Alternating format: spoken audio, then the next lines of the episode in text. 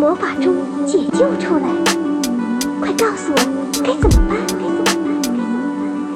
怎么办？要解救我，首先得有一位深深的爱着我，并愿意随时为我献出生命的姑娘。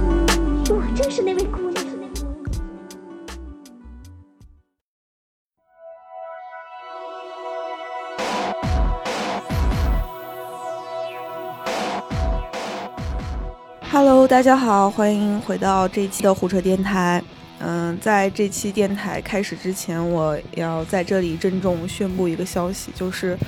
胡扯电台已经正式转入地下。这是我们在地下录制的第一次电台，然后是真正的地下。我们从之前的楼上的录音室，现在转到了 B 一的新录音室，然后。一般来说，别人换新肯定都是升级嘛，然后我们是设备不变，然后甚至房间会变得更小。嗯，唯一的变化呢，就是我们墙体上有了这个隔音海绵，所以这一期我们也是一个可以说是试验嘛。如果大家对这一期的录制的质量、声音还有内容有什么意见，欢迎大家在评论里面给我们一些反馈。嗯，这一期的电台非常特别，我们。可能是历史上准备最充分的一期电台，因为我们收到这期嘉宾的那个提纲的时候，三个人都下完了。嗯，这期的电台嘉宾，我们渣渣俊老师给大家介绍一下吧，是他的前同事和好朋友。呃，是我们这个请来了，就是马探长的主理人，那个马探长本人，马探长本人马振强，然后这邀请他就是专门来聊，就大家没事儿也给那个马探长公众号加加关注，哎，谢谢谢谢，给我们的榜一点点关注，您绝对是好内容，写的都是非常有意思的、怪诞的，就每一期写编辑部还有一些案件吧，对对对，都特别爱看，嗯，对。当时我也是因为看了一期案子，然后就觉得这账号特别好，然后就找到了渣渣。他说：“哎，这是我前同事做的。”然后我们就说：“那可以一起来聊聊电台。”嗯，这期聊的一个话题其实也是，嗯，源于有一次中午我们一块儿吃饭出去聊天，跟芳菲还有渣渣一起在讨论，有一个好奇，就是突然我们感觉。呃，最近不管是媒体报道还是就是讨论，非常集中在一个领域，就是杀妻，嗯，这件事儿。然后我们把这个题目给到马探长，他也特别感兴趣，所以我们今天整体会围绕杀妻这个主题来讲，可能是古今中外的一些呃与之有关的案件。还有一些观察，可能还有背后的一些原因和社会问题吧，我们都会谈到。呃，今天还是以马马探长的这个观察为主要的脉络，所以，呃，先请马探长给我们起个头吧。哎，好，没问题。那个，其实我个人吧，对杀妻这个话题挺感兴趣的，因为本身是一对儿可以说是爱侣吧，或者说是长期相处的这么一堆人。呃，为什么就要选择去杀死枕边人呢？所以我对这个话题特别感兴趣。但是因为我本身其实对刑侦啊或者犯罪学没有特别专业的学习，就是一些问题吧，我不敢说的特别笃定。所以这次呢，我比较想通过流行文化这个角度去跟大家入手，先引入这个话题吧。我觉得可以讲几个关于杀妻的真实故事，或者说一些这个。呃，流行文化中的一些事件作品，然后借由故事，还有一些知识吧，也是拾人牙慧来提醒大家，特别是女性观众朋友，在生活中需要留心的一些现象。嗯，首先呢，那个我想先跟大家讲讲，就是关于犯罪或者奇案的一些流行文化吧。就是通常咱们在看的时候，尤其是前几年，有一个话题，我觉得特别特别重磅，而且特别刺激加血腥猎奇。就是香港十大奇案，不知道各位老师看没看过？有，好像有很多版本的十大奇案吧。对、嗯、对，包括就是最早期它是以电视剧形式呈现，是香港十大奇案，到后来它可能又有别的分类。然后呢，我觉得特别有意思一点是什么？就是在维基百科上，其实它是有一个词条叫“香港命案列表”。哦。对，它是从香港五十年代以来发生所有命案基本上都统计在册的。然后其中有一个观察，我发现有一点特别有意思。就是说，香港在这几十年来发生的命案，有一类叫做“造底藏尸案”。灶灶底啊，灶底藏尸案，就是说他把尸体埋藏在这个灶台底下，通过这么一种手段去隐匿尸体。我发现最早一起是在一九六七年发生在香港黄泥涌，紧接着六八年跑马地又发生了一起，然后七五年。八五年、九九年、二零零一年各发生了一起，也就是说，从六十年代二到这个二零零一年，基本上每隔十年，香港至少会发生一起造底藏尸案。我觉得这挺有意思。那么，为什么杀人后要藏尸造体呢？这是不是一种特殊的杀人手法，或者说模仿性犯罪呢？对，我觉得有一点吧，可能会受前人影响啊。对，我觉得可能是不是就是家里杀完了就顺便顺便啊 就近处理？对对，其实我觉得那个两位老师说的都挺有道理的，因为我查查资料，这确实是种。比较方便的毁尸灭迹的手段，因为这个凶手他不能把劣迹败露，他得必须把证据给销毁了。当时呢，就是香港旧时候那个灶台，它底下其实是有挺大空间的。嗯，那么这个凶手呢，他就把尸体藏到这空间里面去，接上五金店说，比如说我家这个。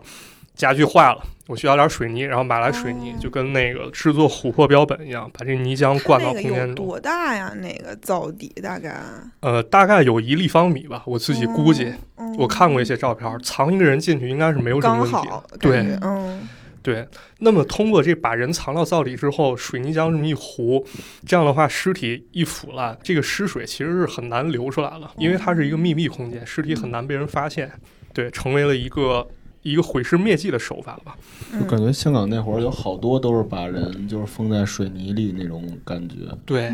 确实是，而且就是香港片方啊，不止一次的把这些奇案改编成电影，然后其中有一个我特别喜欢，是一个邵氏电影，在一九六七七六年拍的，呃，它的名字就叫《香港奇案》。这个电影呢，其实听起来有点像咱们所说的那种拼盘电影啊，因为这个香港奇案很多，它很难说用一个电影去完整讲一个故事。重案六组那种啊，有点那感觉。对，咱们说那个重案六组，它一般是双线并行啊，对对对，是吧？两两两起案子同时侦破。对。然后这个邵氏电影它是怎么拍？它是把几个案子合成一个电影，每个案子独立成章，互不干扰。对，没什么关系。哎，对，有点那感觉，互不干扰，就是三个独立案件，其中呢就是。第一个案件，这个香港奇案当头炮可以说就叫造底藏尸，这拍的还是非常不错的，是邵氏导演叫程刚他导演的，而且呢，这回的造底藏尸案就是一个杀妻案。哦，这故事怎么回事呢？可以简单给大家讲一讲啊，我觉得其实还挺有意思。他这个故事主角是一个母亲叫珍妮，她呢并不是香港人，她是印尼人士，然后带着一个女儿呢嫁到了香港，但是这个女儿呢她是一个残障人士。她是聋哑人，就是没有办法正常去表达她的这个思想或者说她的想法。一般来说呢，这个如果母亲她是一个异乡人，然后女儿又是个残障人士，那她的丈夫理应对母女应该是关怀有加，非常照顾的。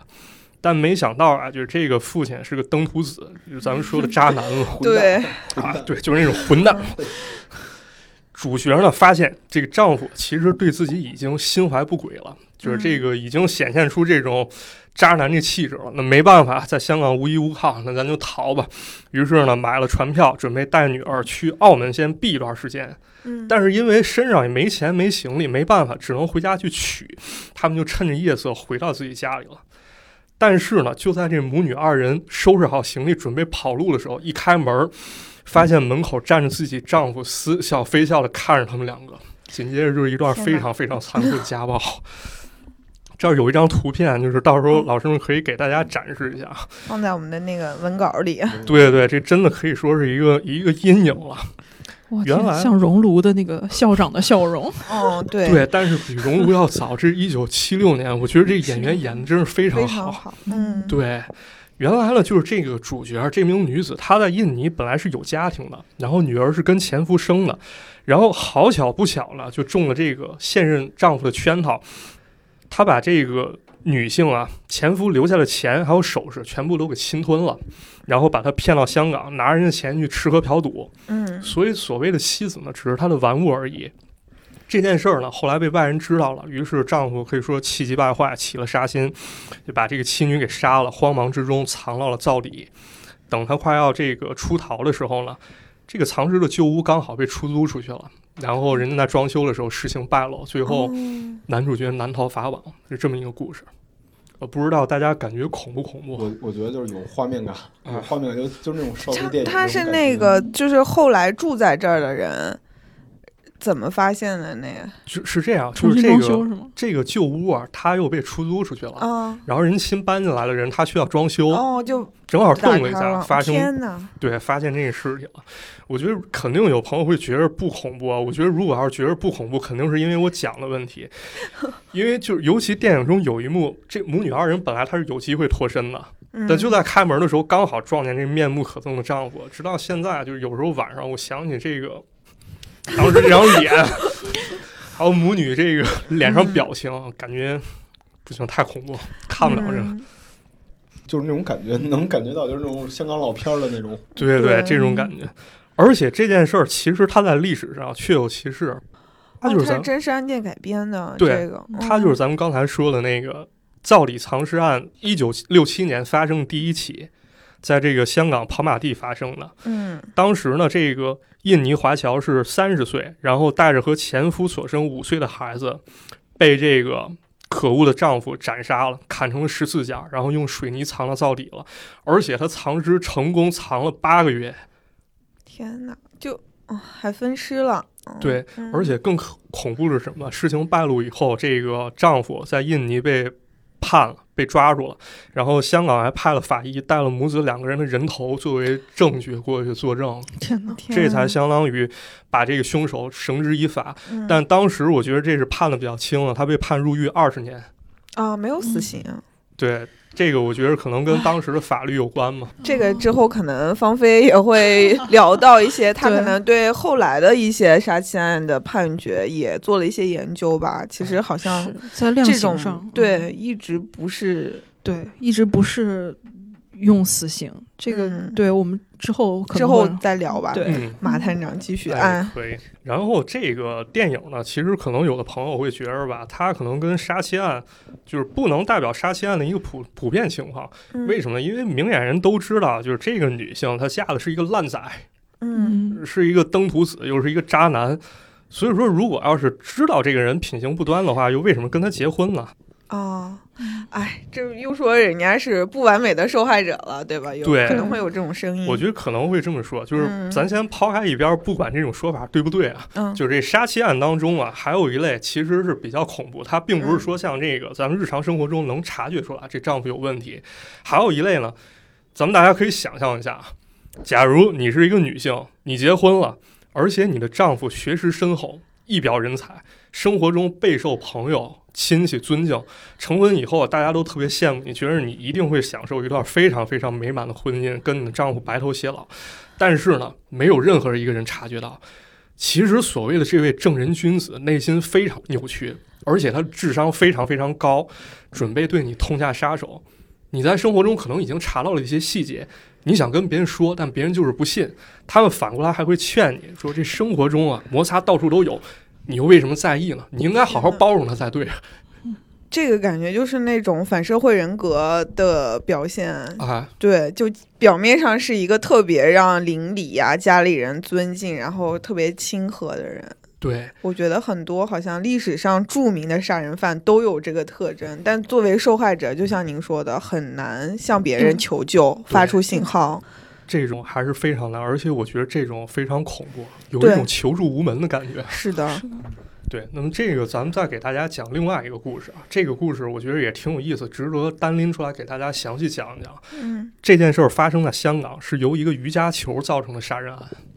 这好像是不久前吧，不是离得特别远，就在几年之前发生的。嗯。这个事儿非常的蹊跷啊。首先，咱们先讲一讲这个故事的背景。嗯在这个香港中文大学麻醉及深切治疗学系，有个老师叫许金山。这个许老师呢，他是马来西亚人，也是名校毕业，英国伦敦大学医科毕业。然后呢，他跟一个护士叫黄秀芬，他们两个共结连理，嗯，结婚生子。九六年的时候呢，这一家人就移居到了香港。徐老师这个人呢，他威望很高，而且业务能力又挺强，而且呢还是这个威尔斯亲王医院的名誉高级医生，生活也挺自律啊，喜欢运动，喜欢打网球。嗯然后他说，为了抵抗中年危机，他还吃素了，只吃蔬菜和豆腐。而且这家人呢产阶级，对嗯，怎么证明他是中产阶级呢？就是这家人条件着实不错。他跟他妻子有四个子女，家里资产呢，有人算过啊，说得超过三千万。咱们想想，在咱们说这个寸土寸金这香港，许家呢在西贡有三层村屋啊，在大屿山还有个物业，家里呢有三个银行账户，存款得六百多万。天哪，这个就就是成功，非常成功的一个中上层。对，嗯可以说是一个非常成功的家庭了，就嗯给我的感觉挺像咱们小时候看那个香港电视剧那感觉。对对对嗯，TVB 里面的对就是医生家庭基本上都那样。对对高知家庭，或者说那个就是航空，像什么冲上云霄那种，哦哦就家里都是收入非常不错，教育又好这种感觉。嗯但是呢，在二零一五年的五月，发生了一件怪事儿。这怪事儿是怎么回事儿？现在咱们就是把目光移到另外一个人身上。嗯，这个人呢，姓汤，是一个护士。这个护士下班的时候呢，经过一条路叫西沙路，他看到这个西澳村巴士站呢停着一辆车，这车还不错，是辆黄色的 Mini Cooper，车窗紧闭。当时呢，并没有下雨，但是这个车的雨刮器是启动的一个状态，显得有点诡异了啊。这个汤护士呢，接着看，发现这个驾驶座上有一个妇人啊，这个妇人把头仰到后面，然后嘴张开，两只手呢往下垂，旁边呢还有一个少女，这个少女呢是头稍微倾斜靠向车窗，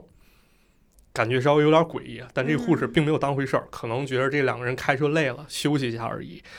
于是呢，这个护士回家之后换身衣服，她准备跑步，又经过了这个地方，一看，哎，这两人为什么又没醒了？又没当回事儿，又跑步去了。等到这个护士折返回来以后啊，这时候前前后后四十分钟过去了。啊，一想坏了，看这车，车上人还没醒，拍窗户也没反应，觉得这不行啊，然后赶紧报案了。嗯警方呢敲开这车窗玻璃，把这个妇人和少女送到了医院，但没能抢救过来。医院给的说法是两个人因为吸入过量的一氧化碳已经死了。当时呢，这个妇人还有这个少女被送到了医院了，叫这个威尔斯亲王医院。这个医院有个名誉高级医师，就是咱们刚才说的这个许金山。啊 back 了。哎，对，就是嗯许家的这个这个父亲啊，嗯父亲或者丈夫，他当时其实就在医院了，应该是实施麻醉手术了。正好他去现场一看，发现我靠，这不得了啊！这死的不就是我我的老婆还有我二女儿吗？有这么好的一个家庭就破灭了。嗯，忽然感觉，如果这个一切都是他安排好的，就是最后又回到他的医院，送到他的医院去就成了一个。闭环了，对，就是这个人也太精心于计算了，对啊，对，但是更令人想不到的一点是什么？嗯就是当时其实没有人去怀疑这件事儿跟他有关。肯定不会怀疑。对，但很快也有人发现了疑点，啊就是嗯说妻子她一氧化碳中毒，而且这个血液中一氧化碳浓度其实很高了，超过正常水平得五十倍，然后二女儿是四十倍。然后有人开始怀疑会不会是这车的问题，因为咱们都知道，就是在车里如果要是车开着嗯啊，车没在行驶，但是这个发动机开的时候是不能经常开空调的，因为它怠速行驶的时候啊，就是它这个发动机怠速空转的时候，燃油会不充分燃烧，然后产生一氧化碳。嗯对，它有可能会通过空调系统进到车内，但警方排除了这个可能，这车车况非常好，不会是这种情况。那么这个事已至此呢，是不是有点像《名侦探柯南》里这这这感觉是一个这个密闭空间，这个密室杀人案了？嗯，对，那么哎，所以刚才您那样说，就是如果车没问题的话，就是他们两个的一氧化碳的身体里面的含量是绝对不可能是这个车带来的话，也就是说他在进入车之前就已经一氧化碳中毒了吗？这个应该不会，因为我查过一些资料，就是这个一氧化碳中毒之后，这个人应该很快就是身体上会出现一些不好的反应了。哦嗯对，所以这个应该警方也很快把它排除了。嗯，那么这个当务之急其实就是把一氧化碳来源查清，其实就能解决这个案子。是于是呢，警方干脆就是从车里摆放的这些物品入手啊，他发现了一个特别有意思的东西，一个瑜伽球。这个瑜伽球被放了气了，然后这个瑜伽球送去检验，有人说这个瑜伽球里面查出了一氧化碳的成分。嗯很快呢，这个瑜伽球呢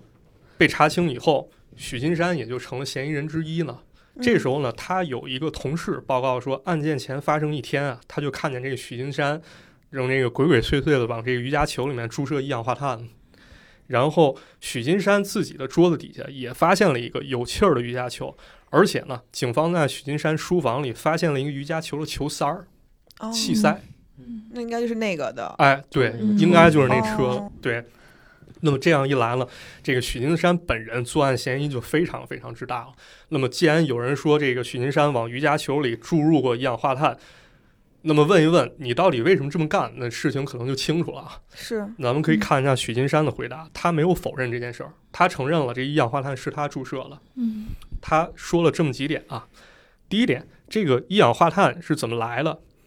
许金山自己这么说啊，这是《星岛日报》当时的一些报道，说他欲以兔子研究一氧化碳中毒的解毒方法，即将一氧化碳从血红素中分离。案发前正是以健身球承载一氧化碳扩散实验之用，为当时研究尚未正式开展，许曾于案发前两天以测试纯度为由，取走一些一氧化碳，将气体带返至家中。但是呢，这个说法很快就被否认了。嗯为什么呢？检察官说这个实验啊，其实根本没什么价值。嗯其实说白了就是一个蓄意的、有策划一场谋杀。然后这个实验其实只是为了取得一氧化碳，因为这个实验其实二十年前就有人做过了，也没有说应用于人体的价值。然后许金山为什么这么做呢？他们就怀疑目的就是为了通过实验把这个一氧化碳搞到手。然后这起实验，因为咱们说过，这实验它是以兔子研究一氧化碳中毒的解毒方法。这个实验并没有经过中大伦理协会允许，就是说你可以用动物去进行实验，嗯所以说可以理解为许金山这么做是相当于滥用职权了。我个人认为，许金山其实他这说法也有问题，嗯为什么？因为咱们都知道，这个一氧化碳本身它就是危害人体的。如果要是测试到它纯度的话，我觉得应该在实验室做比较好。对，嗯对，就像咱们录音一样，咱应该在棚里录，咱不应该到大街上录。对，而且这个测试纯度，它又不像录音，它是有危害了，它搞不好，比如遇到明火爆炸什么的，嗯呃而且还用一个瑜伽球装。是感觉跟。感觉跟民科做实验似的，还往瑜伽球里注射。对，因为咱们都知道这个气体怎么应该找一个气罐儿给它给它注射吧。嗯就就咱们在街边看那个卖气球那个，它盛上点氢气，人都整个小高对瓶。啊，是，对，这作为一个医师搞这么一出，感觉有点不合实际啊。对对，然后呢，许金山又讲了一点，他不是说把这个气体带回家中了吗？他说我把这个气体带回家中啊，目的是我想杀老鼠。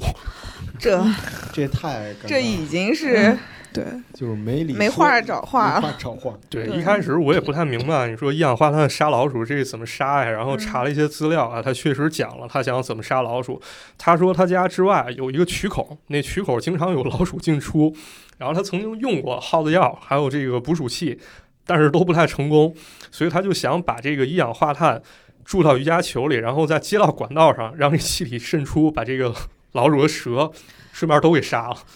真是呵呵了。对，我觉得这个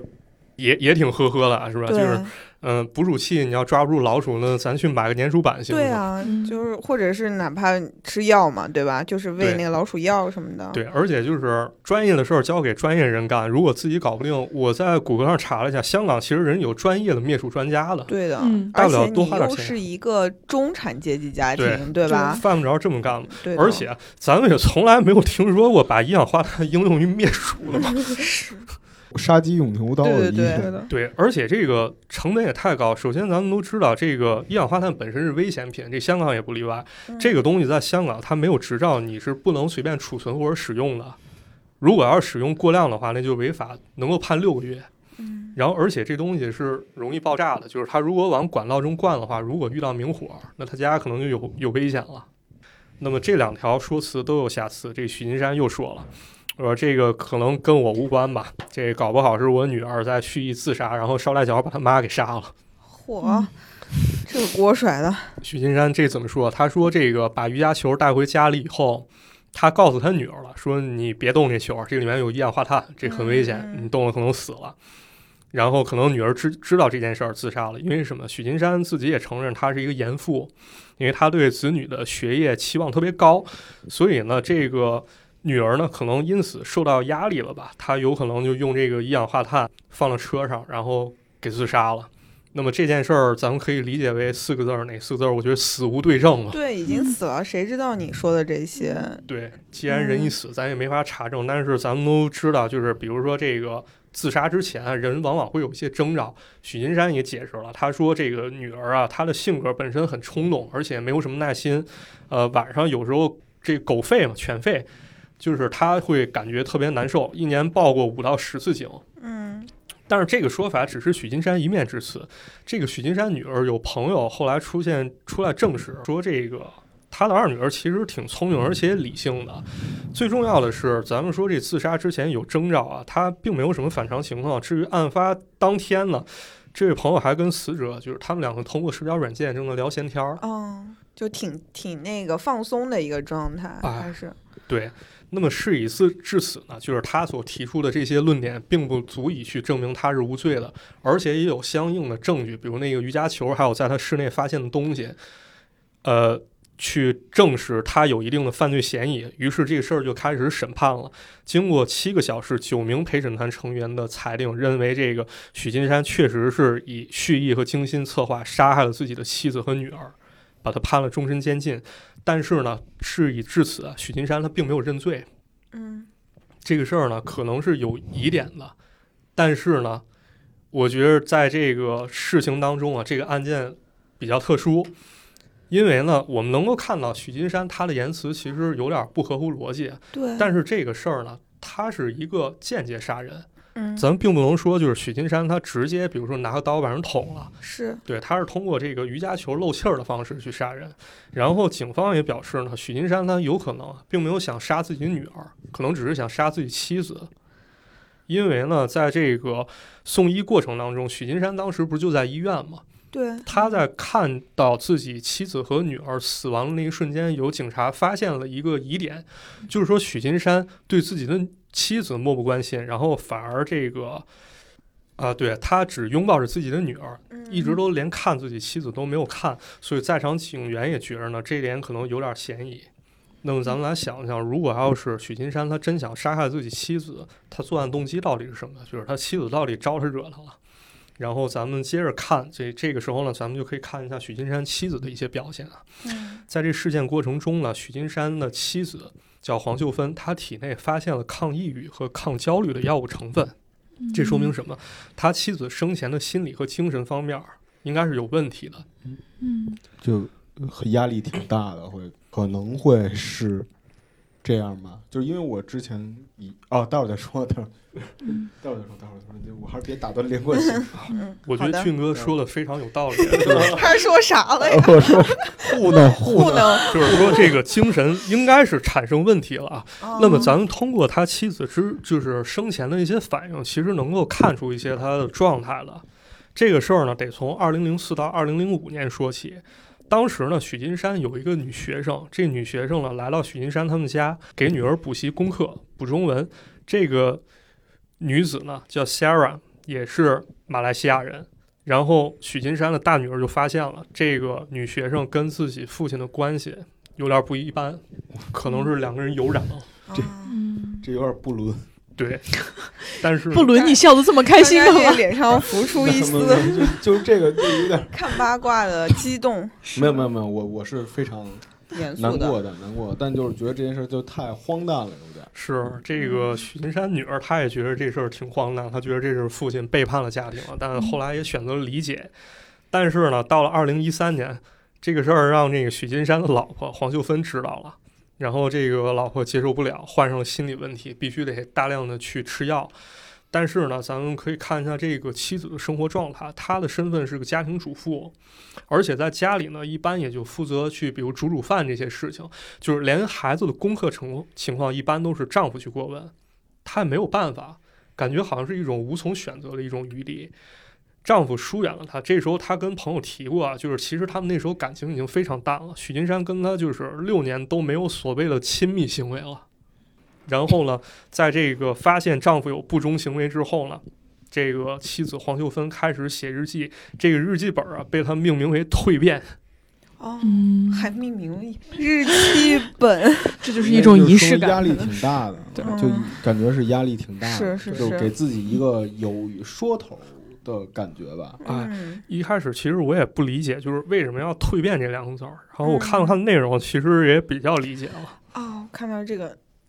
对，咱们可以看一看他日记本儿，就是现在披露了一小部分。太窒息了。哎，咱咱给读一读吧。对我跟芳菲来读吧，哎好，就是更有代入感。他你先来哦，吧。我先来。我一直戴着假面具，假装一切都很好，营造完美生活的假象。我只顾自己感受和不快，没理会子女的情绪。我不是子女的好榜样，也未有在丈夫需要我时好好聆听他。呃，童年时我父母经常吵架，我在校内假装自己有一个截然不同的家庭。这三三条不知道大家听完有什么感受？我是觉得这嗯个妻子黄秀芬真的是一个挺惨的女性啊。对，非常压抑这些文字。对，然后你看，就是她童年的时候本身就是不是特别幸福，父母经常吵架，然后感觉自己呢生活好像就是一种假象，而且感觉这个人他一直很自责，就是感觉他并不是子女的好榜样，他好像一直哦愧对了这个家庭。嗯对，明明是丈夫出轨不忠了，但是他会觉得这是他的错，他的。错，对，嗯对哎我觉得这代表很多一对，部分女女性会遇到这样的问题和处境的时候，自己的一种心理的嗯，情况吧。嗯，我觉得也有可能跟她的那个家庭主妇的身份有关，就是嗯是不是有一些关系？好，我们听马探长为我们一一剥开这颗洋葱。对，我觉得这颗洋葱里面是有的。哦，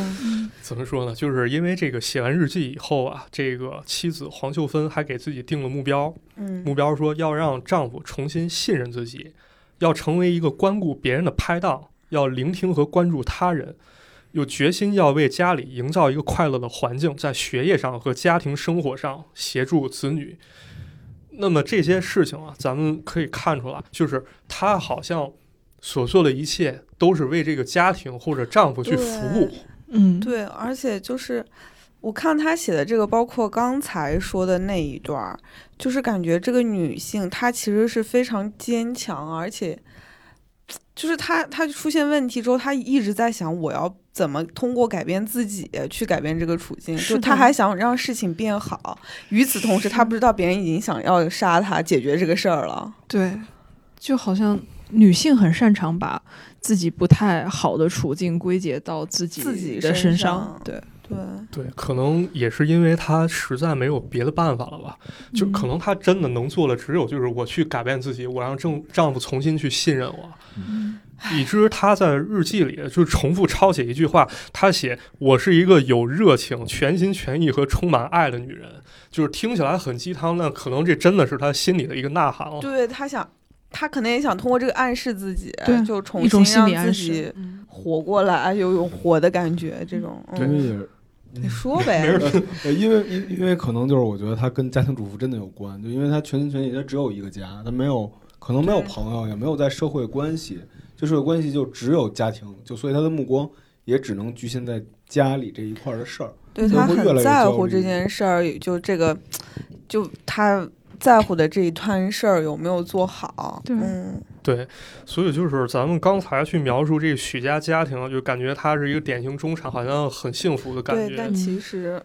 但其实并不是，感觉他妻子像一个特特别矛盾的这么一个人吧，就是他好像是一个丈夫的陪衬，然后心里就挺缺乏自信，然后自卑，也没有情况去反驳什么。比如说丈夫他去有了第三者，他也没有办法去，就比如说去去做些什么，对，去指责丈夫，他只能归结为就是 我自己做的不好。这跟香港社会的那种气氛有关系吗？就大陆社会也差不多吧，是吗？东亚社会都这样。嗯，但我好像觉得香港啊，可能是刻板印象，就是可能对我知道，好像香港曾经游行过关于就是男性，就是虽然说名义上一夫一妻制，但其实大面积其实外面还有其他的人，但其实妻子也没有获得什么，反而。就不管是在财产上还是在情感上，还曾经游行过，有女性抗议一夫一妻制，因为这个。抗议，对，因为就是嗯男性就是有充分的经济支配的权利，就是他可能会把钱就是全都转移给其他的女性，然后就等于他只是空守着一个名分，他还不如就是算了那种。哦对，这这点说的对，就是首先咱们说那个一夫一妻制，就是香港其实在上个世纪，就是头几十年代，其实还是用了大清的律律例，就是它是可以纳妾的，甚至。哦，对，然后后来被废除以后呢，香港经济发展之后，好多香港人其实是跑到广东，就是所谓咱们说的包二奶，哦，就是找这种名正言顺，找找第三者。就那时候嗯对他们好多刻板印象，我我其实我个人也见过，就是我嗯我父亲朋友，就真的就是带着那个第三者过来。可能我觉得可能是一种身份上的一种一种悬殊吧，就是男性掌握很多财产，然后他就有更多的话事权，是。女性就不太敢去直接跟他抗争，因为他要考虑一个后果，就是如果我去抗争了，我之后可能处境会不会比现在还好？对。对，我觉得这是一种非常非常压抑的一种一种情况。咱们再回过来看这个许金山啊，其实我觉得他就是这么一种人，嗯因为从这个媒体给出资料来看，他我觉得是一个很强势的一个人啊。因为什么？就是许金山他有一个女儿，不是？他女儿在六岁的时候，其实就查出来身体上有一些问题了，比如说读写障碍，比如说过度活跃症，比如说专注力失调。尤其是这个读写障碍这个东西，它跟智力没有关系，就是说他这患者对文字的记忆比较短暂，而且对文字不是那么敏感，他可能读起来或者学习效率会比较低。这个时候呢，家长应该就是多给予一些关心和耐心，去帮他度过难关。嗯但是许金山就不这么认为，他只是认为自己的女儿并没有尽力去做这件事儿。然后妻子身上了，他对妻子也有体现，就有这么一回，黄秀芬花了几百块钱买花，就是。但是她家底儿已经那么厚了，就是花点钱买花，其实这是一件再小不过的事儿了。毕竟作为一个女性，我应该有对财产支配的权利吧？我喜欢什么我就买，那就 OK 了。嗯许金山知道以后特别生气，责备了自己的妻子，所以这两者一结合呢，一个人这么强势，然后一个人又没有办法反抗，那这个黄秀芬该怎么样啊？就是我觉得这点特别像那个找不到工作的人啊，像比如说我，我没找着工作，我就去 算，太烦了啊，杨老师。我真找不着，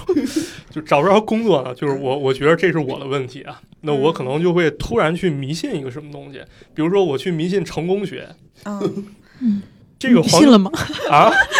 信了！我现在天天那个在家早上起来第一件事，先打开一个，给自己打一个气是吧？我是最棒的。对黄秀芬也是，她报了一个类似成功学的这么一个班儿，叫增加自信工作坊。这个工作坊呢，貌似还真有点效果啊，就起码人这人变得开朗起来了。这可能就是好事儿，但这件事儿被许金山理解为妻子好像加入了什么邪教组织。嗯在感情方面呢，这个黄秀芬呢，也慢慢的就是说默许了这个丈夫出轨的行为，甚至呢有有这个媒体报道说，呃，据知情人士透露，就是黄秀芬甚至允许丈夫每周去那个第三者家住几天，就已经都到了这个份儿上了。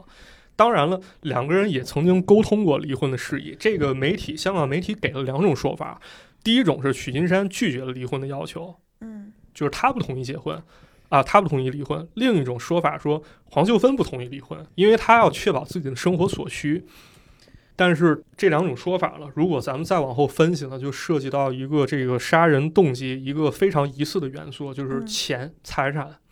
因为刚才咱们讲到这个许金山家财产呢，差不多得三千万啊，呃，但是这个钱他是怎么分配的？就是说怎么持有的呢？呃，许金山早年开了一家公司，他是跟妻子以六四比例持股，然后他们两个人呢以个人名义，还有就是这个长命器的方式买了大屿山的这个全套全栋村屋，当时购入的价格是二百九十万。然后咱们刚才不是说资产三千万吗？其实现在已经不止了，就是说现在这个市价光这个。呃，这个他买的这个屋，还有加上那个周围土地，差不多就得两千五百万。然后最关键的一点就是，他们两个人购买这种持有方式叫长命器。所谓长命器呢，其实这个正规叫法应该叫连权共有啊。这个听一听就感觉这个东西其实挺容易搞猫腻的。嗯在法律上，连权共有人的权益相当于是互相重叠的，所以呢，每位连权共有人都可以说我拥有这一套物业。然后，如果两个人当中啊，比如说这对夫妇其中有一个去世了，那么这个物业中所有的权益都会自动归为这个所在世的那一方。嗯，所以这个背后还是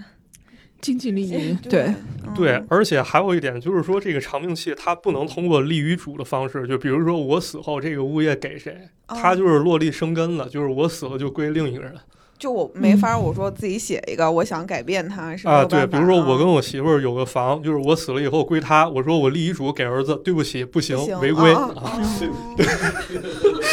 那那如果妻子也死了呢？妻子也死了，就是他会就是往往下顺顺那个继承人是吧？啊是这样法律关系。是这样，他是那个。他这个就是继承之后呢，是继承到剩下最后一人为止。哦，就比如说我死了，继承到我妻子，我妻子那儿就没人了，相当于那就是他的，哦，他就应该可以去支配了。嗯，所以呢，感觉这个听起来是不是感觉好像很有杀人动机的感觉？是的，然后呢，而且说这个黄秀芬呢，生前还在海外买过很多保险啊，受益人是谁？不是她自己，是她老公许金山。哦，然后据说光有一份人寿保险呢，这个赔偿价就是五百零七万港币。就是那个，就是如果你的钱还在，人却没了，那该多好那种。哦，那篇文章 对嗯感觉这个事儿确实挺惨的啊，嗯但是呢，这个事儿现在其实还没有更多的讯息去披露，就这个事情到底有什么后续。如果要是看到想看到更加详细，可能咱们还得等几年。嗯或许有一些那个说法可能会推翻，或许有一些是咱们的证实是正确的，包括媒体爆出来，还有咱们分析了。嗯但是呢，咱们其实可以简单去猜想一下，当然这个事情不能去猜忌，就是说，如果这个案件当中妻子黄秀芬她也没死，她并没有死，但我感觉其实她往后生活并不会特别好。对，他嗯会依然很折磨吧，就精神上啊，包括是，每天生活，嗯，对我个人感觉，就是这段婚姻关系吧，其实丈夫和妻子之间的关系是失衡的，就是一方过重，然后导致另一方极度的压抑，这么一种感觉。就是这个妻子她那么努力，那么自责，她好像只是为了去当一个丈夫好的附庸，增加一些存在感而已。嗯这个呢，咱们可能置身事外啊，咱们也没有办法去说这个女这个妻子软弱，咱们没有权利去责备她，因为这个人总是当局者迷嘛。是的，对，碰到事儿的时候，咱们可能才会知道，就是当时咱们的判断可能会非常非常不精准。但怎么说呢？这个一段不平等的婚姻当中吧，可能他就会藏着这种不幸的影子。而且他自己真的也没办法改变，而且他刚才也说到有那样一个就是女儿，可能需要牵扯到他们俩更多的精力，他要在乎的事情真的很多。对，真的嗯很多。这个嗯事情绝对，我觉得不是一个黑非即白的一个事情，因为就是咱们好多时候看到媒体上发生发了一个什么事情，咱们可能经常会看到一些评论，就是说他为什么不什么什么什么。对对对对对嗯就是如果他什么什么什么了，不就不会什么什么什么？对对经常有这种句式，但是我感觉这种东西咱们置身事外说着很简单，但如果要是真的咱们置身其中了，指不定会怎么着了。对的，嗯，但是我好奇一件事儿啊，就是您看，像这个案子里，这个这个女女女方是呃家庭主妇，嗯，但是就是日本也有很多家庭主妇，就是他这个杀妻案，他会跟家庭主妇有一个必然联系吗？我觉得好，你问到点子上了。没有没有，其实今天中午跟那个博通老师交流另外一个题的时候，博通老师刚好刚好提到这个事儿，嗯，就是说，呃，为什么就是中老年女性中日两国的区别？就嗯。虽然可能他们都会有不同的这种困扰，还有就是感情可能不好的时候的那种压抑感，嗯。但就是刚芳菲提到那问题，就是制度上面是否有保证？嗯，呃，日本女性是有保证。我成为一个家庭主妇之后，对，她充分吸引你成为一个家庭主妇。对就是如果你呃是就是日本女性一般都是打零工嘛，对，然后零工基本上就是让自己去。就是是维持生活，就是赚点零花钱，然后丈夫是负责整个家庭的开销。嗯然后为什么他们的离婚率都发生在呃离婚率比较高的时候，都发生在就是夫妻双方都退休了之后？因为就是他们的规定是说，如果你你丈夫退休了，然后他的妻子是享受跟丈夫一样的退休金和医保的待遇。哦，相当于就是他那个，就比如丈夫是终身制，呃然后这个公司要管俩人，是这意思吗？是这就相当于是这样的，那那那挺爽的，就是他保证对他充分保证女性成为一个家庭主妇的权益。那我也挺想当家庭主妇的。对，所以如果说在制度上有这样一个保证的话，嗯就是你不至于说一无所有。就是当你要在跟那个暴力或者是跟完全不公平的事情斗争的时候，你嗯不至于说没有退路。对，咱至少有底气，也不用就是考虑，如果要是我跟他，下半生怎么办？哎，我跟他反抗了，那那我流落街头了。对而且就是觉得这个案子就是他，因为他虽然是家庭主妇，但是就是法律上没有规定，这个男的可能就是刚结婚的时候说我爱你，你就不用上班了，你在家里待着吧。对，但你久而久之，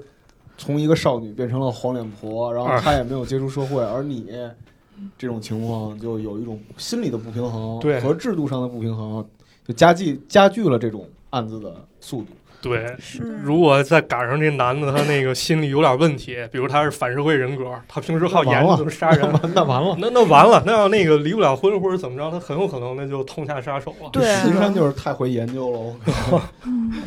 哎，不过马探长这个案子到现在就是从许金山这边他是没有认罪的，对吗？也没有透没有透露出自己的想法。对，但是也还没有听到就是他继续上诉的这样的消息。哦好像就是我检索资料的时候，好像就是一切信息都停留在二零一八年了。哦但我也特别想知道，就是这件事到底是怎么回事儿。OK，、嗯那如果之后有了这个进展，期待马探长给我们再写一篇，然后啊我们会给大家预告的。再聊一下，对对，再再聊一下，对对对，聊一下写写就不行了，害怕了。啊，当然，当然很有可能我会自己打自己脸。对，也有可能不是他，对吧？对，然后这这期节目太清楚给。删了。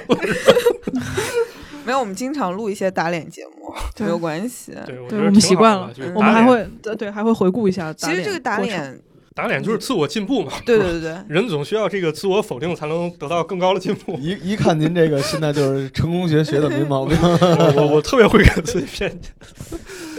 然后刚才咱们在这个案子里面到最后，其实提到了一个关键词，就是保险。嗯然后这就是之前就前段时间吧，密集出现的就是保险杀妻案。哎上期为了骗保，然后去杀妻，有两三起这样的案子吧，有一嗯个是未遂的，然后有些是真的残忍杀害了妻子的，对对吧？有一个是推下山去，然后没有嗯没有那个妻子最后给活过来了，对吧？然后嗯。我们的一起是死了的，对，还有一个是是行李箱，那个我不太分得清楚几起案件，就是因为那个时候真的是感觉动不动就是就会爆出这样的新闻，所以我们当时会有一个好奇，这个也想问一下马探长，一会儿给我们解答一下，就是为什么这些人会都选择泰国？可以，没问题。嗯那个对这个事儿我印象也挺深的，啊，就是我记得当时这个新闻爆出来以后，都引起公愤了，对，嗯，影无数响非常特稿，无数特稿，无数特稿去就是各种采访这个事情，嗯就是还原整个事情的经过，真的在社会上可以说引起公愤了，都在骂这件事儿。嗯然后这个可能有朋友没听过，我觉得要不给大家简单说一下这这这个事儿吧。好的，就是我主要就是讲俩事儿吧。这两件事儿呢，其实都密集发生于前几年啊。首先一起是那个二零一八年，有个叫张某凡的男子，带着那个妻子还有二十岁二十个月大的女儿去泰国普吉岛，然后把自己的妻子杀了。当时呢是那个妻子在酒店泳池中死亡，说是溺水缺氧身亡，但身上有淤青，包括肋骨都断了五根儿，那肯定就不是普通的溺亡了，对吧？而且那个张某凡了，第二天人从泰国跑回来了，还找到那妻子家家属了，痛哭流涕说：“哎呀，我没把老婆带回来，对不起。”结果在这交代事情过程中呢，这个家人就发现了事儿不对，因为那个亲属他是这么说的：当时我说啊，这好点儿的酒店附近，那可那个游泳池旁边肯定都有监控录像的。嗯，然后这张某凡说那是私人泳池，人没有没有录像。然后家属上网一查，发现那个酒店是山顶别墅性质的，一个房间配一个小房间，那游泳池也就一间屋那么大。你说没监控那也就算了，是吧？那么一个一间屋大游泳池，它也不至于说我我我泡个澡我就淹死在里面了，对吧？然后那个妻子的三叔也觉得不对，他发现这伤张某凡的手上有伤，而且口子还挺深。然后张某凡也认了，说跟老婆吵架了，然后老婆挠了我一刀子，但是人确实不是我杀的啊，你这别怀疑我。结果这事儿呢越来越发展，疑点也就越来越大。这个张某凡呢，慢慢也承认了，说跟妻子确实吵架，而且动手了。然后呢，就开始展现他的计划了。他说：“这个两个人不是有孩子吗？孩子二十二十个月大，嗯说孩子想给姥姥带，说我给老婆买过保险了，特别多，这个一千七百万啊，养 养女儿肯定够了。吹嘘上了，对，这事儿值得怀疑了。然后家人一翻，我靠，翻出了三千多万保险，受益人都是他，应该是吧？就是为了杀妻骗保嘛。然后最后经过审理呢，这个张某张某凡杀妻骗保案成立了，在泰国被判了终身监禁。根据这事后交代，其实这个张某凡呢，他之前在银行工作，但其实早就失业了。然后失业过后呢，他每天还假模假式假装出去上班啊，就是假装活着。爸妈我出去了，然后外面溜逛一圈达一天对再回来。对对，溜一圈再回来。对，其实咱们说这失业没什么，但关键就是这失业情况下，这张某凡他还没事儿老大额打赏女主播啊，这这口误啊，主播男女主播这个我不知道啊，这不能 不能误导观众啊。就我觉得从这件事儿上就可以看出来他是个什么样的人嘛，就是、嗯对，但这事儿就很过分了，反正他这个为了才自导自演了一个戏码，但是这个演技太过拙劣，嗯然后这个意图过于明显。还有一个呢，我觉得也挺令人发指的，这是去年六月的时候，人这被害了，人还是个孕妇，当时在泰国乌汶府国家公园坠崖了，身受重伤。嗯，说那个悬崖其实特别高的，相当于十一层楼高，对，那么一个高度，这摔下去这肯定不得了了。然后呢，这孕妇啊，咱们都想，孕妇肯定是行动不便的，她不会说就是我一孕妇，我单独行动，爬特别高的山，然后我自己跌下去了。就是这个是吧？这个隐秘的角落，这都不敢这么拍。对，嗯后来呢，警方就赶紧把这孕妇的丈夫给找到了。这个人姓于啊，他说这个两个人当时上山看日出去了，中途我去趟洗手间，出来以后老婆没了，然后打电话我也联系不上，开车上山找。这时候发现救护车刚好从山上下来，才知道这个伤者就是我我老婆。这一听啊，这这都市传说嘛，这不泰国奇案啊，这个妻子人间蒸发，结果这个从山上掉下来了。天哪，结果呢，更奇的是，这个妻子后来醒，人醒来就说我是给我老公推下去了。嗯原来呢，这个老公呢，他可能也是为了财还有报复起的杀心啊，因为他其实婚前他就欠债了，而且他有案底儿，他多次违法犯罪，然后婚后呢 还是不知悔改吧，就是沉迷赌博游戏，然后想让他老婆帮他把账都给还了，结果遭到拒绝，心生怨恨，然后就痛下杀手，没有成功，嗯，最后呢，他也被判了终身监禁。这这么两个事儿，这么这么一听，感觉真的是难怪引起公愤啊！对啊，这犯罪成本感觉就两个都是终身监禁，好像啊，对都是终嗯身监禁。其实那个终身监禁在泰国已经算是非常非常重最了，对，可以说是最重了。对，那么就回到刚才那个提到的话题，就是说为什么凶手他会选择在泰国杀人呢？为什么他要选择这么一种方式去去做这件事儿？就是根据各种媒体说法，我总结出了六点，就是可能比较有说服力的啊。嗯就是第一点呢是，咱们国家一般都是命案必破，而且咱们国家都知道这个啊天眼系统啊，哦，对对对还有这个各种监控什么的。对对对，一般你是杀了人的话，你第一时间，而且警察他可能就会怀疑到你。这个东西可能在国内吧，就是犯罪的话，很有可能被逮起来。嗯，那么国内不行，那就国外吧。国外那得找一个这个方便点儿能去的。泰国正好就是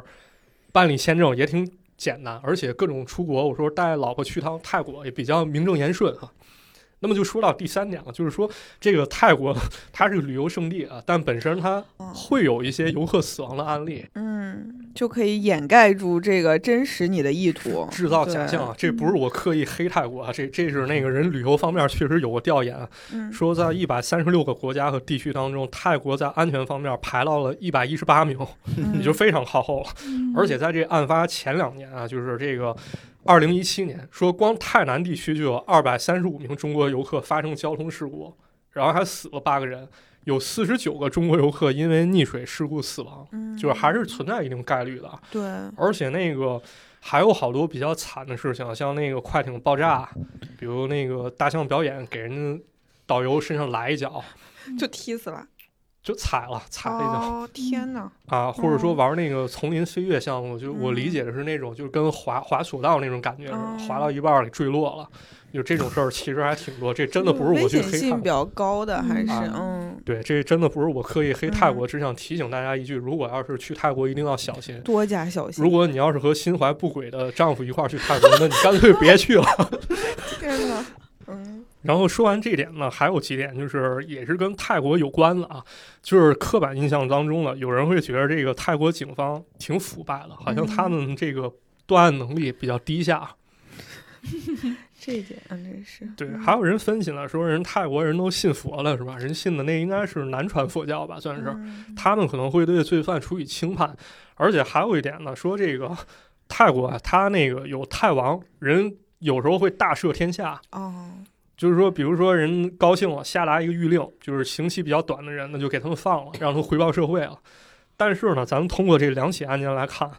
并不是人家所说的那样，并不是所分析的那样。就是这两起案件当中呢，泰国警方展现出了相当相当高的断案效率，嗯嗯，很快就把这事儿给破了。而且呢，这个判的其实也不是很轻，对，在他们那可能已经是最对，高，已经是这个最高规格的待遇了。对于犯人来说，给终身监禁。嗯是终身吃牢饭，而且就是对这么一看，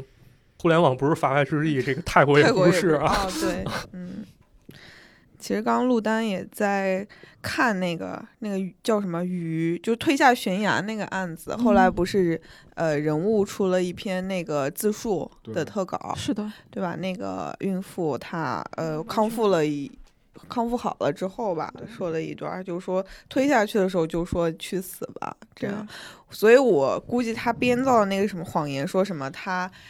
下山发现有救护车往上啊走，然后他他才知道是他老婆。我觉得他当时心里就是咯噔一下，居然没死他肯定是这种感觉。对，嗯，而且我就是看人物那个特稿，是我很少的没有敢看完，我把开头看完就关上了。就足够压抑，非常可怕，就是你想象一下，带入那个孕妇，就是你跟一个杀人凶手待在，就你一睁眼发现你跟你一个杀人凶手在一个病房里，然后护士还把你的病历拿去给他签字，就是整个都非常呃可怕。就是刚刚她被抢救完的时候，对她刚刚睁开眼睛还没有那个对把她丈夫抓起来。对，哦就看见她丈夫坐在自己的病房里，然后护士还跟她说，跟丈夫说话，就是跟她沟通你的治疗细节。天哪，这个场景这个太整个就是我我非常害怕，就把那个文章关掉了。我觉得这简直就是现实中的恐怖片儿，特别像那《危情十日》，对对，就是那丈夫搞不好他再给你来点特殊治疗什么的。对对对，这是非常少数没有看完的报道。人性之恶啊，就是真真的难以想象。对，然后我们那个马探长这个最后这一部分分析，我们留到最后，因为可能就是两位还准备了别的杀妻的案件，非常经典的一些杀妻的案件。来来，嗯就是我我有一个案子，就是你看马探长刚才说的，可能是因为就是这妻子要离开自己，不行，他不能哎离开我，然后把自己妻子给杀掉的，还有因为钱杀掉的，嗯，然后还有一种，就我觉得挺有意思的，是我之前在网飞上看了一纪录片儿，讲的是法国有一个贵贵族后裔叫德拉，叫德拉贡涅斯，就是他是那个法国有一特别著名的诗人拉马丁的后代。就是勃艮第那边的一个贵族，反正就甭管怎么着，就是一听就挺排的，就反正反正住在哎住在巴黎大道上，就那房子就特漂亮，就嗯巴巴黎某条街上，就是市中心嘛，应该我理解就是二环以里，然后家里特别幸福，有五个孩子，一个妻子，就是外人看上去就还有很多互联网产业，嗯嗯长得人也特别帅。然后后来就是在二零一一年的时候，就是他身边的邻居，因为法国就是在外国，可能大家生活的时候，就是你比如你要干什么去了，你都给旁边邻居说一声，啊，寄点信啊，然后说说说话什么哎，的。对，然后这德德拉贡涅斯就给这身边邻居寄了，就是都寄了一封信，信上说就特别突然，就说啊，我们不在法国住了，我们我们要移民美国了，我们现在就去美国了，说以后再见吧，朋友们。然后就寄信了，这是你发的信吧？就大概意思，大概意思是这样。嗯然后后来大家又觉得这事儿不对劲儿，不对劲儿，然后就就就就待着，因为怎么联系他妻子都联系不上。嗯，他们就去法国他们那个居所看了一眼，就法国居所敲门嘛，就大家看就觉得不太对，然后你看那个居所之后，然后就发现那居所就搬的特别仓促，嗯，很多有一些重要的东西也没有拿走，所以他们就开始怀疑这件事儿。嗯然后最后就调查，就警察就来到这个屋子里，一共来了三次，都发现这个妻子就是这一家人的踪迹就就完全没了。后来直到就最后一次检查这个房间，就是就这个案吧，如果说再没找着，就当时就觉得这事儿特别蹊跷。嗯就，如果再联系不上他们，也找不着尸体的话，这事儿就结案了。结了啊，结案了。然后就那个法国警察不是宪兵警察嘛，他们就他那儿他那屋在法国，你像二环以里，嘿，还有一花园，他们到花园那儿遛弯儿。遛弯儿发现那个就是他那个楼梯是从上往下的，相当于它能跟房子之间会有一个夹角，对，夹角底下是可能就是你可能就放东西的乱七八糟的。对，他们发现那个底下有一个板儿有点松动，他们把把板儿一拆，就是他的妻子和五个孩子，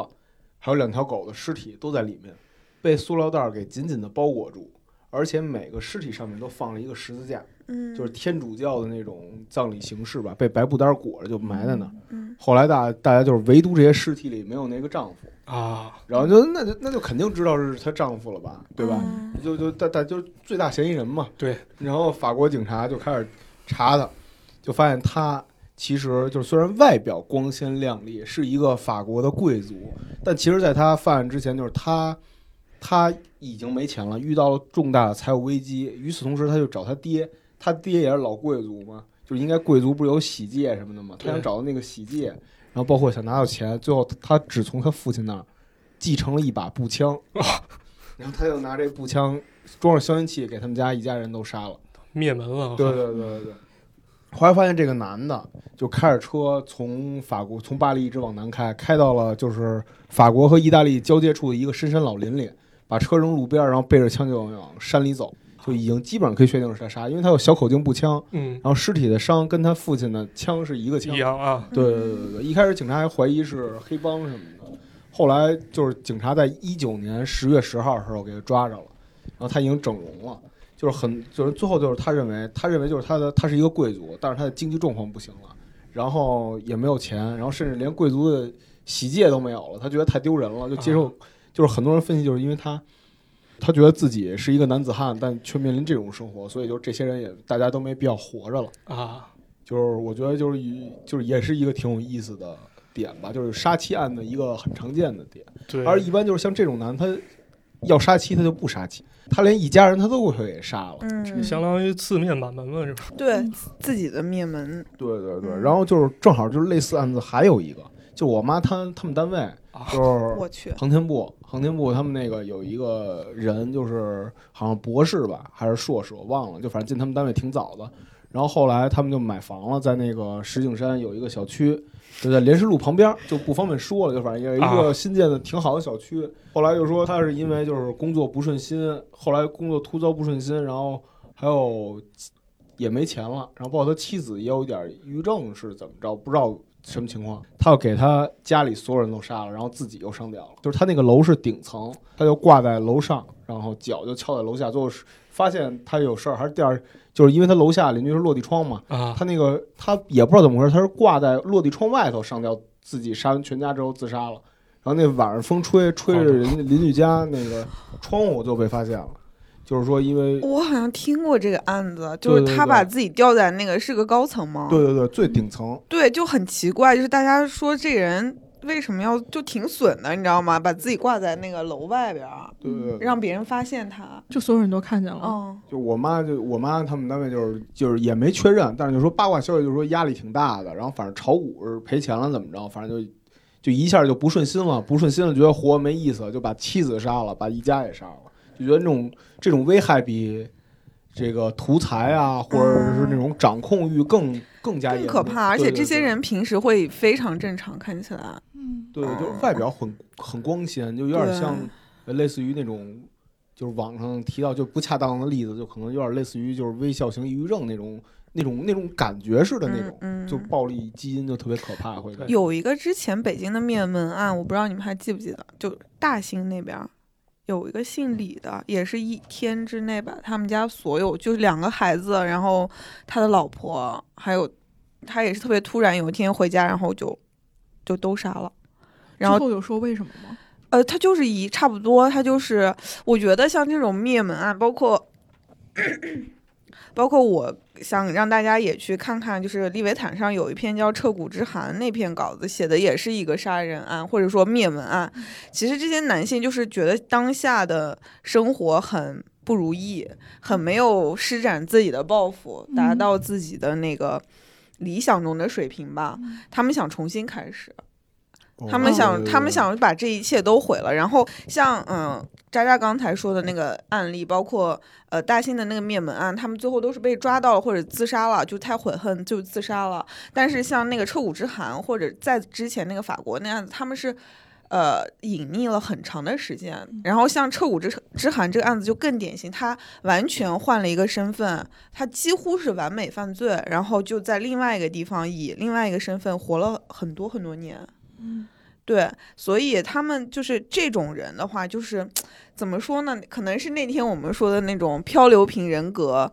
嗯，发展到了中年的阶段，可能各种压力之下，他就会爆发出来，在某一天突然爆发出来。就而这个就感觉不可预测，完全也没征兆，对对。他们家人都觉得他特正常，然后也没吵架怎么着，而且他自己后来在法庭上说，他杀了自己的儿子之后，哦，不是他杀了自己妻子之后，孩子还在屋里睡觉，嗯。他就抽烟，他就一直在想我怎么处理这个孩子，我让他活下去，我还是我也把他杀了。嗯。他就抽烟抽到早上天快亮了，嗯他就把孩子也杀了，是就非常恐怖。我靠！我记得上回看那个情节，好像还是《洪熙官》里面 有印象吗？就是那个让他孩子自己选刀还是选玩具，如果选刀就跟父亲闯江湖，哦，如果选玩具就直接给杀了。我我从来没想到，就这个这个东西会在现实生活中发生。对，我觉得就是又恐怖，但是他真的是你生活中的人，嗯，是，就好像他感觉就是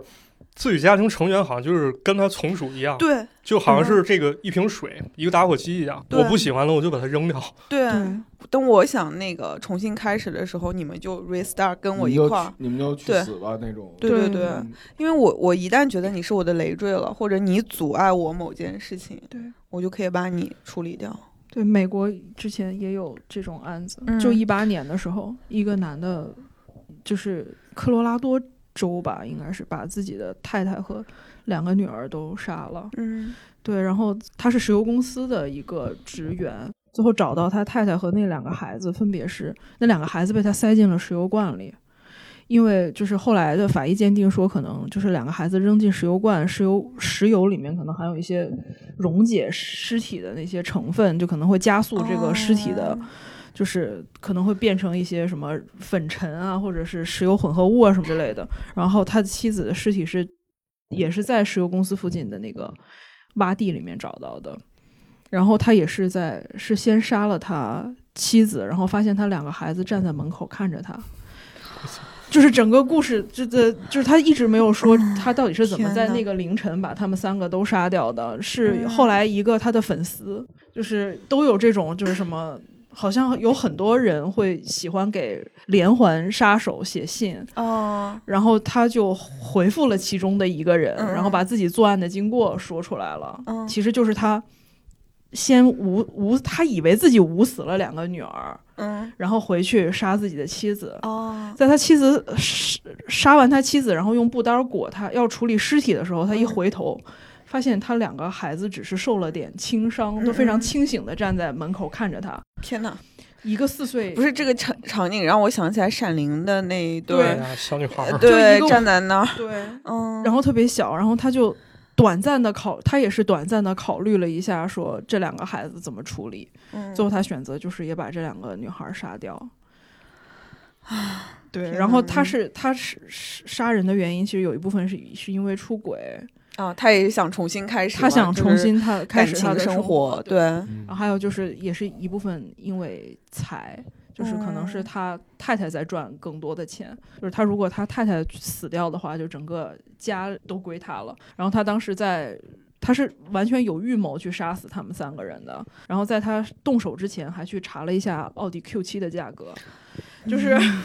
因为以他的收入是买不起这个车的，所以当时检方列出他蓄意的理由，就是他显然是已经打算独占家产了，所以他开始看一些房子啊、看看车啊什么这种，然后还有一些细节表明，就是他的可能第三者也参与到了谋划的过程中谋划或者扮演了某些角色。哦，所以他有得逞吗？还是马上就被抓住了？被抓，马上就被抓住了，因为他表现的太反常了。他接受呃警方和媒体问话的时候，就变成了那种什么微表情，就是不是有这种啊研究对嗯研究，就是说一个人撒谎的时候会有什么表现，他就直接把实话说出来了，就是结结巴巴，然后说我的警那个警方已经在我们家开始寻找他们的遗体。哦，然后他就然后就有一个，对我有点画面，就是好像有那个美国的《今日说法》报报道过这个案子啊。对对，然后就说，然后他马上改口说不是遗体，是是踪迹。但是，然后你就感觉他颠三倒四，然后把他一些实话，就他心里面已经知道的一些事情说出来了。天呐，对，然后就这个嗯案子其实也是那种漂流平行人格的作案手法。对嗯就这种有孩子在场的，我就一下想到就是这个杭州杀妻案。啊，呃，我记得那个也呃，后来采访的时候，其实是有他十二岁的女儿在旁边，也在说他没有见到妈妈什么的。嗯可是如果后来是那个许先生杀了他老婆，他女儿是在那个房间里的呀。的我一直在想这个问题，他女儿知不知道这件事儿？对就如果他女儿在另外一个房间，就是完全知道发生了什么，还接受了电视的采访，就这个女孩得多害怕。因为当时我记得杭州杀妻案这个事情，关于到底有没有在房间内分尸，嗯，是非常有争议的。嗯，对，因为嗯大家都觉得说，因为那个房子很局促嘛，如果在房间内分尸的话，他的如果邻居没有听见，但他的嗯女儿肯定是知道的。对的，对，然后所以大部分舆论都倾向于说是没有在房间内分尸的，但是他在化粪池找到的，也就是说他肯定是在房间内分尸之后扔进化粪池的那个管道里的。嗯所以我就觉得他女儿一定是知道的，而且好像他女儿还说了一个说什么我姥姥不让我说，呃不还是我奶奶不不让我说某个细节，但事后大家去核实说他奶奶已经早就去世了，哦，这怎么变成了一个灵异故事？太对，就感可怕了。对，然后就感觉这个细节都是他他可能大概率他女儿是知道这个事情，嗯然后故意说了一些什么，我靠，对。这么一想太恐怖了。，对，所以这个案件也是一个对。我们非常关心的，它后续发展的和调查的一个结果的一个案件。嗯，然后我们今天说了这么多，呃，案子本身其实最后还是想有一些得到一些规律性，或者说一些观察吧。呃，我我这边就是之前也是看了一些网上的，就是包括论坛里面的评论，就说有不是说今天我们聊杀妻就是非常针对男性啊，就是说啊好像说好像只有男的杀女的，怎么怎么就控诉，不是说只是说呃我们观察到了这个现象，那其实还有很多是杀夫案，也是有的，对吧？我们红蜘蛛都看过，啊对，然后 其实就但是其实动机上你可以发现有一些不同，就是女性杀害男性。我我现在是说这个假说啊，不一定会成立，就是大多数是因为情感的纠纷，就比如说我觉得你不爱我了，啊我觉得你外面有人了。或者怎么样，我我会就选择就是以冲动把你杀掉。但是我们刚才聊的这些里面，你可以看到，其实很多在男性去决定杀妻的时候，他更多有经济因素的考虑。啊，对，然后包括就是那个有一个调查，但是他那个样本可能不是特别有代表性啊。嗯人发现那个女性杀夫这种情况挺多，有时候她是遭受丈夫家庭暴力之后，忍无可忍情况下人是能干的。是嗯，他就是呃，就是尤其是他就是。像咱们刚才说的，他可能遭受了反复反复的暴力，比如说拉姆这个案子也是，对吧？他一直遭受家庭暴力，然后也没有办法去求助，求助的人并不能给他带来任何的帮助。对这个时候就是对吧？就是像他就是因为太弱小就被就被杀害了。那可能有一些就是比较强力的一些女性，她可能就当下那个爆发出来的力量去去把男性杀掉了。对对，记得我我记得之前好像那个柴静在主持新闻调查的时候，专门去采访过一期过一期女啊囚。女囚对，对是对，其实我觉得那些故事都非常令人痛心。对嗯其实，而且女性在杀夫的时候，很多时候是那个冲突已经过去了。啊，这就是为什么就很多会定义直接定义成蓄意杀夫，是因为当时没有爆发激烈的争吵，那可能不是一个激情杀人，因为在那个激烈的对抗过程当中，女性的那个力量是肯定绝对对小于男性的，所以他们可能只能在事后投毒啊，或者是事后就是对，是把自己的丈夫杀掉，然后在但是在后期就司法实践上可能直接会认定说你不是防不是那个正当防卫或者防卫过当，你就是蓄意谋杀。对，对，所以有很多司法救济也在做这方面的事是，情。对我我个人觉得可能量刑。他也应该考虑这一点吧，就是女性她在反抗的时候，她肯定会做一个权衡，嗯嗯，就是我这个肯定是如果有杀人动机的话，那我究竟该怎么做？嗯，对，嗯这个就就牵扯到一个手段的问题。哎刚才我们也说到，就男性可能就像更加的那种暴力性更强一点啊，什么放火啊，是吧？嗯，直接用这种钝器去击打，然后女性的话，就像您刚刚说的，这个就考虑投毒啊，或者怎么样，嗯，但其实就是说，哎，我们我我一直想强调，就是我们今天 聊杀妻，不是说呃又在挑起性别的对立，只是说我们今天这样。呃，聊这样一个现象，对，嗯其实这个背后背后其实有一个很大的呃嗯背景，就是中国女性在呃家庭暴力中，就是遭受的家庭暴力，就是潘我在今天录节目之前有读潘绥铭教授在去年做的。呃，一项就关于女性遭受家暴的问题的一个文章，他就调查，比如说我们刚才讨论了很多的因素，说，呃，当一个丈夫他是受过高等教育，或者说，呃，这个家庭是在一个比较富裕的阶层情况下，是不是他的，呃，女性受到家暴的可可能性就低？就在潘潘教授的调查中，并不存在，就是这嗯些、这些呃因素都没有明显的那个就是相关性，而且就是女性遭受家暴的这个比率常年保持在百分之二十。对，就是不管你的社会怎么样进步，你的立法怎么样进步，它这个一直是在稳定，没有特别大的波动。嗯而且就是我们刚才提到的，不管是大家在智力上，在年龄呃在智力上，还是在就是经济水平上，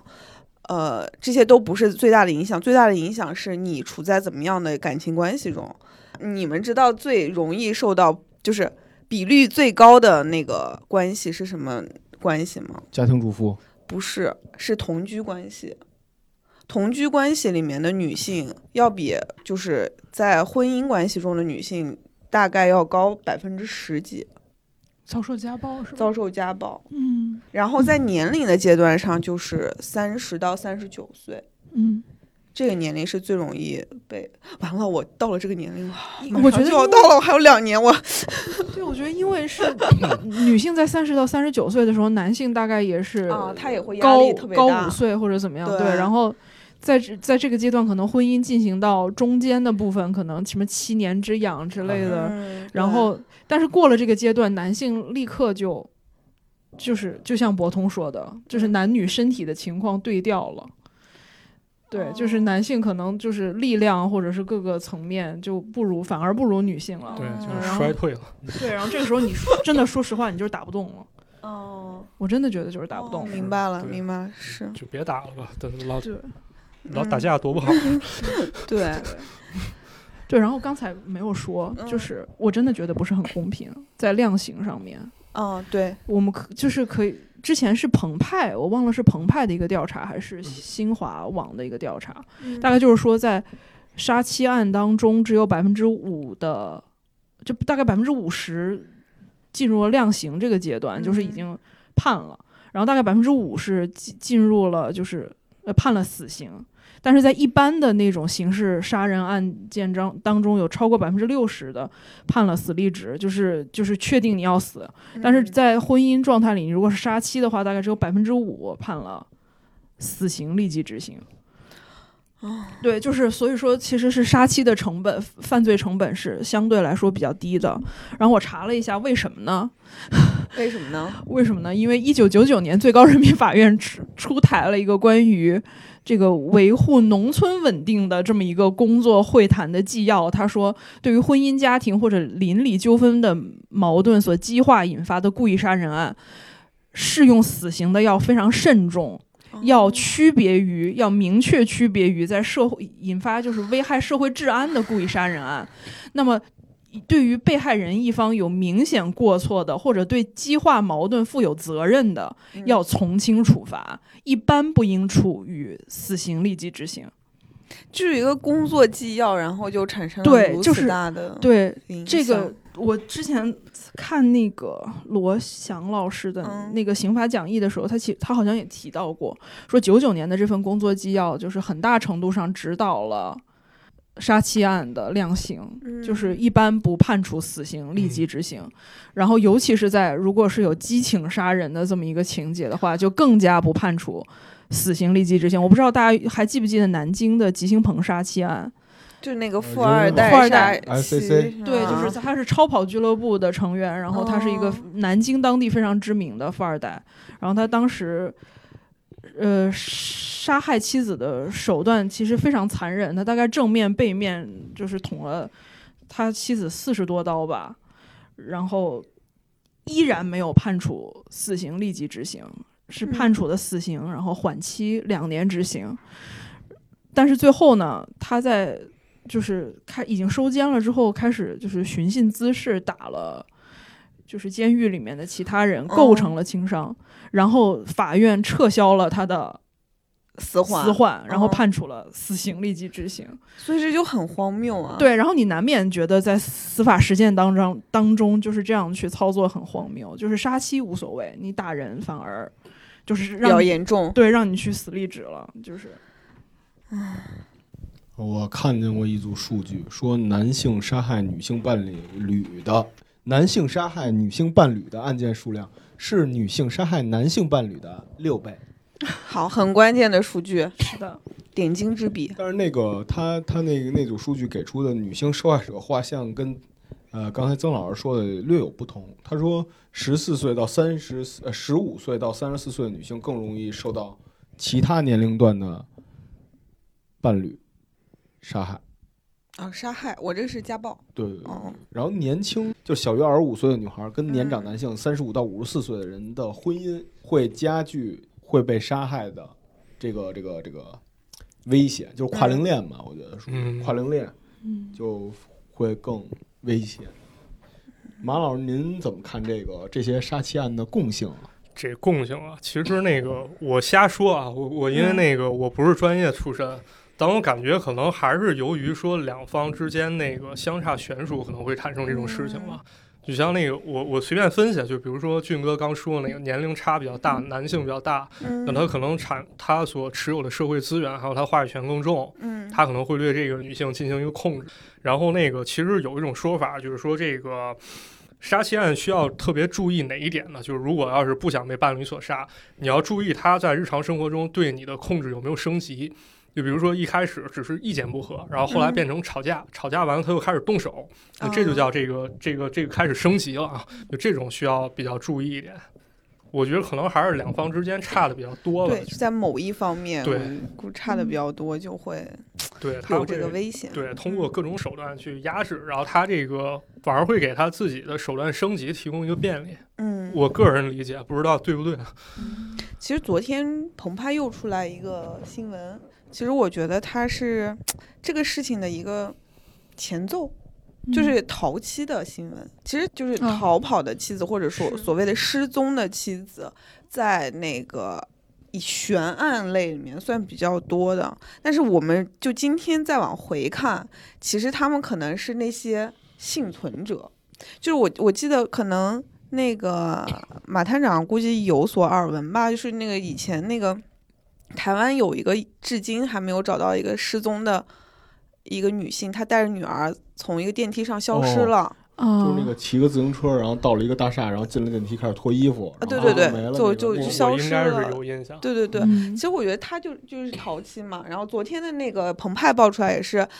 二十五岁，说已经结婚十二年，而且有四个孩子，有四个孩子，然后也是就跑掉了。对，然后丈夫还在寻妻，对，然后大家都说你应该先把她关起来，因为十三岁无论如何你都算强奸幼女，对啊对对。对吧？从刑法的角度上来说，嗯对，如果从今天我们再去返回去看这些，可能就不仅仅是失踪这么简单，对对他们肯定是在逃离一些他们觉得非常可怕的东西，对吧？可能是在自救，嗯嗯嗯还有一种可怕的说法，就是来女士那个案子出了之后，很多人说我就是不是留言，当时就是很多新媒体还在写，对说那个我的家家人也是几年前就这么就失踪了。啊，对对对着对很多对杀呃失踪的女孩儿，当然这个就不好说到底是怎么着，但是只能说有这种可能性吧。我觉得嗯就还挺恐怖的。就是我觉得可能有一种可能吧，就是像这种来女士这种事件，在咱们社会中其实很多，只不过咱们可能并没有往那方面去想。对，这这其实也刚好反过来解释了我们今天这这期电台的来源，就是我们感觉怎么杀妻案这么多，是呃，可能有真的是近年来报道的比较多，就是可能是一种孕妇现象、孕妇效应，对吧？就是报道比较多，我们会觉得是不是这个事儿比较多？也许一直都这么多，对，我们没有关注而已。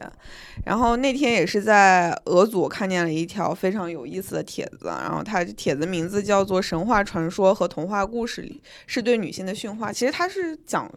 讲的前面有一段是讲那个古代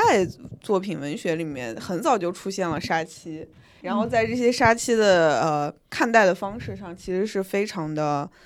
嗯。怎么说？我就说一个这个案例吧，它这里面提到就是《三国演义》里面刘备啊，刘安杀妻是吧？对对对，刘刘备就遇到了这个刘安，然后然后大家就就是他他为了招待刘备，还杀了自己的老婆，然后把他老婆吃了。对，嗯然后呢，就是后来曹操知道了这个事儿呢，还送了黄黄金给黄金他。千两，刘安陡然而富。对对对，其实这是一个很很隐晦的这样一个杀妻，然后还吃人了，对吧？其实今天再来看非常恐怖。对，但当时这这个还还是称颂这种行为。是，对，所以就是这非常 恐怖的一个问题。所以这篇帖子其实大家也非常值得去看一下。它其实说很多童话传说，包括中国的这些，比如说后羿，别人问后羿你媳妇儿干嘛去了？那嫦娥真的是去太月球了吗？你们想过这个问题吗？嫦娥只是失踪了，我我记着那是不个嫦娥奔月好几种说法啊，对对对有的说是她不忠嗯，啊，有的时候怎么怎么着偷药什么的，对，就是说法不一吧。对我感觉就是。其实童话咱们有有时候不太能用现在的眼光去看，因为它是一个非常原始状态下，就是对于一些禁忌也好，或者说一些共性也好，进行了一个嗯总结，还有编排吧。嗯对，因为尤其特别像古代，它是比较漠漠视这种微小生命的。嗯，像咱们看那个《水浒传》，其实也是，像那个真假李逵里面，那个李逵把李鬼李鬼抓住以后，是是其实把人给吃了。天哪！现在回来回想，真是，对，就是这种这种嗯古代文学，咱们肯定就是不能用今天的标准，就是就是就是去说那个他是怎么怎么样的一个事儿，他肯定有他不合理的地方所在。嗯我莫要花园曾经写过一嗯篇文章，大概讲了一下，说嗯为什么怀孕会是激发男性杀妻的一个时间节点。大概就是说，他其实就是那种漂流平行的人格，就他就是觉得我还未来还有更多的可能性在等着我，但孩子跟未来是就是。是个反义词，在男性看来，就如果我有这个小孩儿，我的生活就安定下来了。我就必须得留在这儿。就这个孩子是一个包袱，所以我必须尽快结束掉。如果我不能结束掉她怀孕的状态，我就把她和她这个孩子一起结束掉。这个可能是激发男性就是杀妻的一一部分个男性，一部分男性、对杀妻。就我混蛋翻译一下，就是说他不喜欢这个妻子，然后呢，他就想离开这个妻子，但是孩子虽然是他的骨肉，对，但他的存在，就比如说我是一混蛋，就是说我现在想杀掉我的妻子，但是呢，这也是我孩子，我我现在要如果能一箭双雕的话，那我就能结结束掉所有的障碍，对，是这个意思这个意思。其实就像男生打游戏一样，我这把游戏我没打好，我挂机，然后我下次再重新再 开一局，就是他特别想，我觉得我这一段没有处理好，嗯我就是想重新来。你给我生一个孩子，我不可能对我就再从这里，走开，我即使走离开了我，你们也得分我的钱，对是的，对吧？嗯，对，尤其是咱其实咱们如果用咱们的那个逻辑去分析他的这个想行为和想法，其实分析不通。他们可能有一套自己的逻辑，对，嗯而且他可能有了，他没有所谓道德观念，就是去去管教着他。嗯嗯像那个雨夜屠夫林过云，那个香港那杀手，就他被抓住以后，警察问他说：“你为什么杀人？”他说：“我不知道我杀人是对是错，反正我就想这么干。哦。那天看那个抖音上有个四川的，哎，是哪里的？也是个杀人连环杀手，他也是这样，他就说，我看到美好的东西我就想破坏，女性就很美好很香，我就想把它弄死。呃弄死。对他就是有一套他自己逻辑，而且他自己一旦这个逻辑自洽，他可能就真那么干头。是，嗯，那好吧，我们走到最后这一部分，还是由马探长最后给我们总结一下这个话就是题。其实讲这么多吧，其实我不是说目的去给大家渲染的这些案子多恐怖啊，就是嗯多血腥残酷。我觉得有时候其实咱们过分关注于这个案子残酷的一面儿，有时候可能会往往会忽略一些东西啊。嗯嗯就是在这儿呢，我肯定就是没法用专业性角度去告诉大家怎么做，因为我我我知道一个我没这能力，另外一个我说了可能也没什么太大用处啊。但是我感觉就是有一个共性吧，就是说如果遇到这种情况之后，有有一种东西肯定是不能存在的，就是一种特别模棱两可态度嘛。嗯，就是我觉得这样也行，那样也 OK，或者说我觉得这个丈夫这一刻对我不好，呃，过两天他又对我好了，我就模棱两可，那我就认为他以后还是会对我好。我觉得这种可能还是要避免的吧。嗯这种反复其实也会助长他逐渐升级自己的暴力。对嗯而就是家暴，就现在有些女孩也说，就是看见家暴就应该就是做一些选择。对，嗯我觉得确实应该做一些选择，重新审视，真正的就是冷静下来，可能需要客观的去看一下这段关系了。因为咱们还是那句话，大家总是当局者迷嘛，就是一些特别细枝末节的事情，往往会影响咱们的判断嘛。嗯嗯我觉得如果要是身处其中的各位朋友，我觉得不妨停下来，真真正正去思考一下这个问题，就是我们如果要是结婚相爱，我们到底要的是什么？嗯好的，最后就落到了一个非常，嗯，情感向话题，可能就是要推推一下自己的这个感情的一个路线。其实很多人估计是没有办法很冷静的看待自己的关系，就身处其中的时候啊，嗯嗯，就是有时候可能还是要求助一下身边的人啊。当你不确定的时候，你可以问一问，嗯。是，然后，其实我再多说一句啊，就是说这周围的人的事儿，就是也是泰国杀妻案，是最近的那个泰国杀妻案，嗯、就是那个那个男生好像就是放在那个行李箱的那个吧。嗯嗯，他好像演示的非常好，就回国，哎，没回国，还就是正常拿他老婆的那个手机在发发那个朋友圈。然后他是怎么被发现呢？就是她的闺蜜通过朋友圈的内容，看到说这不是我闺蜜会发的东西，啊她觉得肯定出事儿了，嗯才会去调查这个。所以就是，嗯、就大家如果身边有靠谱的朋友，就是嗯，感情这个路还是要走得更加理智和清醒些。对，好，那感谢马探长，期待下一次再跟我们聊一聊。就是你，你那个马探长，大家可以去看看啊，他的公众号所有的案子，我都想跟马探长再聊一聊。啊每次马探长的文章都都是我们都是我我还没看见，大家都已经分享到群里讨论。大家各各位老师太爱了，真的有点受之不起，反正还是感谢大家吧。希望那个日后我成功被打脸，然后再跟大家好好深刻检讨一下，重新聊聊这些案子。好的，然后希望大家有什么关于杀妻案这个话题，呃的看法，然后也在评论区告诉我们，和我们交流。啊、我们期待下一次跟马探长的见面，拜拜。再见。拜拜。